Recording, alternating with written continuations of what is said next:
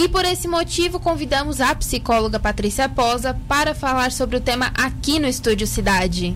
Olá, Patrícia, boa tarde, bem-vinda. Boa tarde, boa tarde a todos da Rádio Cidade. É um prazer estar aqui conversando neste momento com vocês sobre um tema mais que importante sobre relacionamentos e os quais nós temos aí neste momento expostos na internet, né? Hoje nós vivemos um momento em que tudo quase se expõe na internet. É um prazer muito grande estar aqui.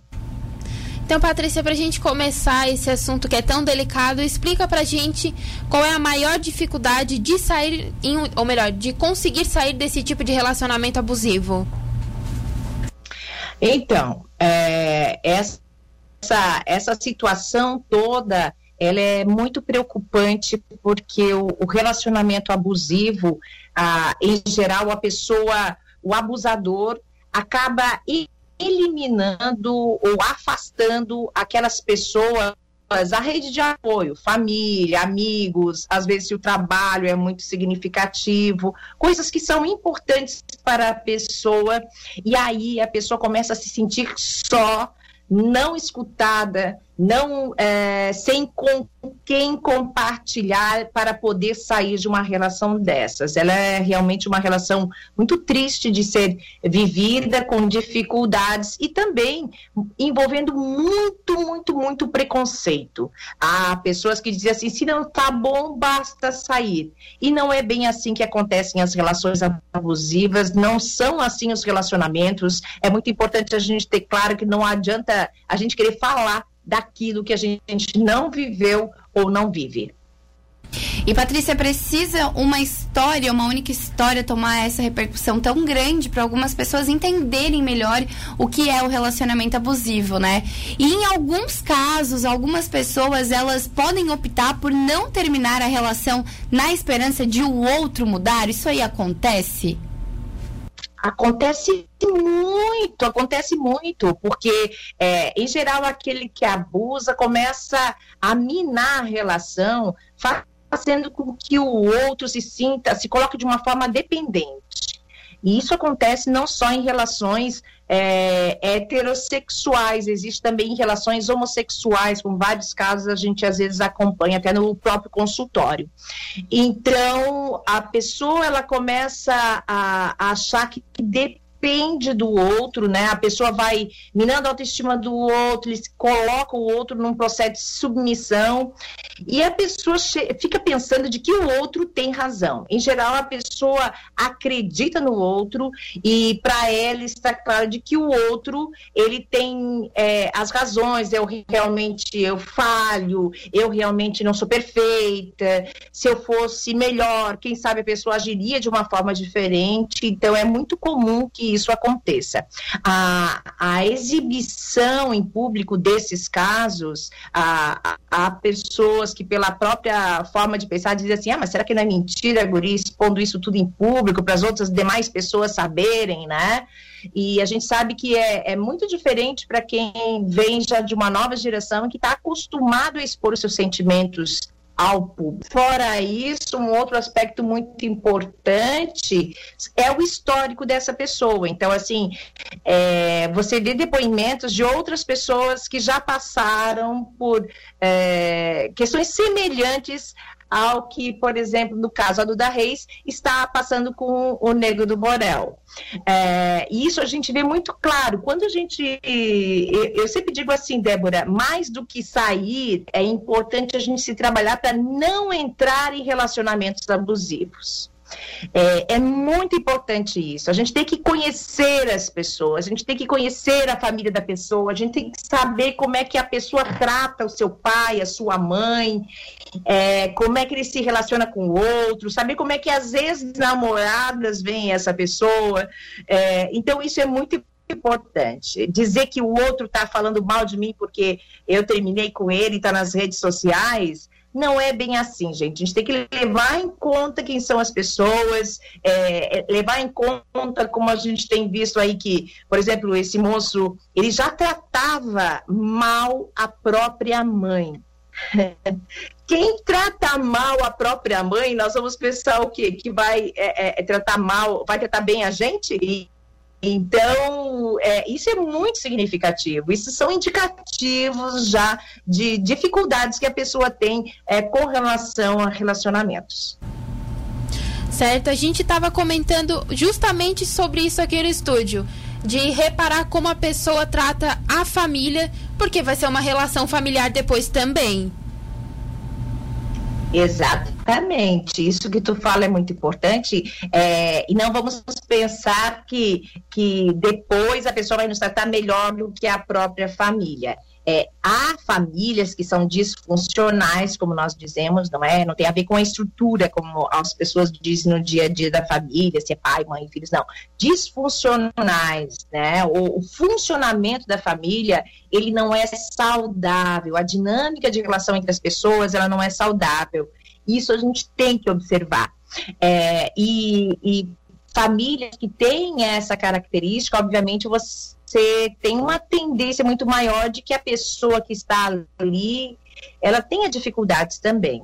É claro que a, as pessoas passam por tratamentos psicológicos, é claro que há pessoas, é, exceções, há, há, outras referências, às vezes, na vida da pessoa, mas é muito importante estar atento a esses aspectos. Ah, antigamente, as pessoas, quando você aparecia com um namorado, com uma namorada em casa, o pai e a mãe já queriam saber de quem era a filha a pessoa. Né? Mas por quê? Porque conhecendo os pais, se tinha uma ideia mais ou menos de como seriam as pessoas. Isso não acontece mais hoje na realidade. Então, muitas das vezes, Débora, no próprio trabalho em consultório, eu auxilio os adolescentes a começarem a ver o que há por detrás da pessoa, os familiares, a forma com que ele se relaciona com os familiares, é, se infelizmente as pessoas não tratam é, tão bem assim é, o familiar como tratam uma visita. A verdade é essa. Mas no momento que você começa a conviver, e por isso o tempo é o nosso maior amigo, por isso a necessidade de nós convivermos com as pessoas, porque com o tempo vai acabar a paixão e vão começar então a se revelar outros aspectos. Nós mulheres vemos ouvindo muito conto, os contos de fadas que foram felizes, se encontraram e foram felizes para sempre. A gente sabe que na realidade os relacionamentos eles não acontecem dessa forma. Então, é, ao mesmo tempo, a gente tem que entender que não é de brigas e de agressões que são feitos relacionamentos. Eu vi um depoimento ali do, do, do Nego do Borel, em que ele dizia assim: Ah, mas eu encontrei ela, né? Ele, é, é, que, que eles estavam em determinado lugar, ela disse que foi agredida fisicamente. Ele disse: Não, eu não, não xinguei ela também, eu, eu gritei gritei com ela e ela gritou comigo como qualquer casal faz. Se a gente está pautando os nossos relacionamentos em que gritos e discussões são coisas normais em relações, então a gente começa a verificar de que está nós estamos tendo então parâmetros errados daquilo que é um bom relacionamento. Não que a gente não muitas vezes não vá é, ter atritos com o outro, mas gritos não devem fazer parte de bons relacionamentos. O sentar e o conversar ouvir o outro, a opinião do outro, quem ama quer ver o outro feliz e não tirar aquilo que faz o outro feliz, achando que, dizendo que eu é que tem que ser motivo da sua felicidade, única e exclusivamente. Isso não é realidade, não é verdade. Perfeito, Patrícia. É, ao longo da sua fala, você deixou claro o que é viver dentro de uma relação abusiva, como é o perfil de um abusador, mas muitas mulheres, muitos textos que a gente vê, falam sobre dependência emocio é, emocional. E era isso que eu queria te perguntar, Patrícia. Quando a gente fala de dependência emocional, sobre o que a gente está falando? Para não restar dúvidas, o que é uma dependência emocional? É muito importante lembrar que em qualquer relação nós temos três dimensões, Débora. É, três campos, vamos dizer assim, três, vamos visualizar assim como três círculos.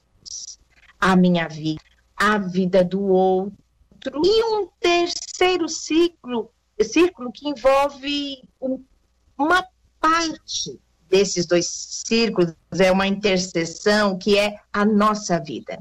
Então, é, qualquer relacionamento é, saudável, ele vai ter aqui as, as minhas coisas, as coisas do outro e as nossas coisas. Claro que nem sempre a gente vai gostar, às vezes, do que o outro faz, mas é, ter, o outro ter tempo para fazer as coisas que ele gosta, estar com as pessoas que, ele, que o outro gosta, assim como eu ter o meu tempo, gostar de fazer as minhas coisas e nós temos o nosso tempo em comum e isso ser natural é o que é o saudável nos relacionamentos. E nós temos uma série de brigas e discussões em relação a isso, desde envolvendo é, a pessoa que não gosta do futebol do outro, não gosta do jogo de vôlei do outro, não gosta que o outro vá para academia, não gosta que o outro frequente a casa da sua família, é, não gosta que o outro tenha amigos, é, não que tenha uma rede social e que converse com as pessoas, é, eu obrigo o outro a ter acesso aos contatos e celulares do outro. Então, nós temos uma série de questões que nós temos que voltar a refletir e questionar até que ponto eu estou fazendo isso para dominar a relação, é, acabar com aquilo que o outro tem também de motivo da sua felicidade, porque nós não podemos ser única e exclusivamente o motivo da felicidade de alguém. Quando isso começar a acontecer, claro que nós não estamos num bom relacionamento. Certo, Patrícia, uma última pergunta para a gente fechar. Terapia em casal ajuda nesse momento? Muito.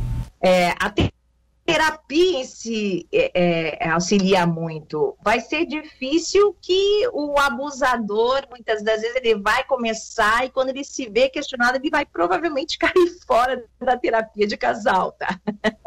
a verdade é essa.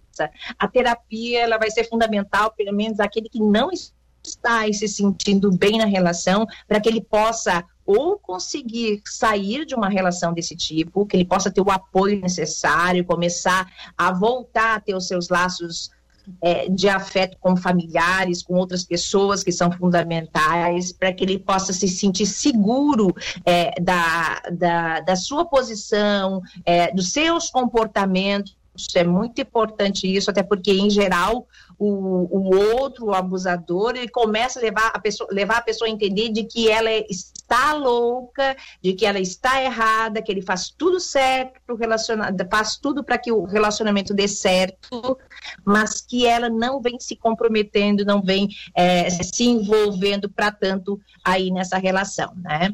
Então, isso é muito importante a gente ter claro e, é, e nas, nas relações, para a pessoa às vezes conseguir sair e também para a gente conseguir não entrar em relacionamentos desse tipo. Tem várias pessoas que muitas vezes acabam se envolvendo numa série de relacionamentos como esses. Às vezes nós atendemos pessoas desse tipo que ela de relacionamento e relacionamento ela já vem se envolvendo com é, pessoas é, que são abusadoras. Então é muito importante o, o, o atendimento psicológico à pessoa. É, vai ser difícil o abusador ficar numa relação de casal, numa terapia de casal, como eu disse. Aquilo que a gente já vem a partir da prática trabalhando é que a pessoa ela acaba caindo fora e dizendo que o, esse psicólogo é ruim, ele não é um bom profissional, que ele é louco e vai deixar o outro louco e que as coisas não acontecem dessa forma, tá? Então, muitas das vezes a, a terapia individual nesse momento é a mais indicada.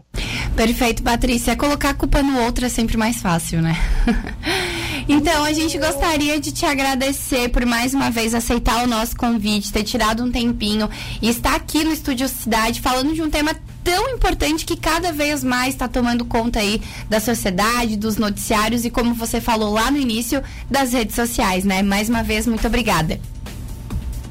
Eu que agradeço que a gente possa usar dessas situações é, para refletir sobre as nossas relações. Isso acontece há muitos e várias gerações esse tipo de relação. Hoje em dia que a gente começa então a refletir sobre elas. É um grande prazer estar aqui e é um grande prazer estar com os ouvintes da Rádio Cidade. Obrigada mais uma vez. Tchau, tchau.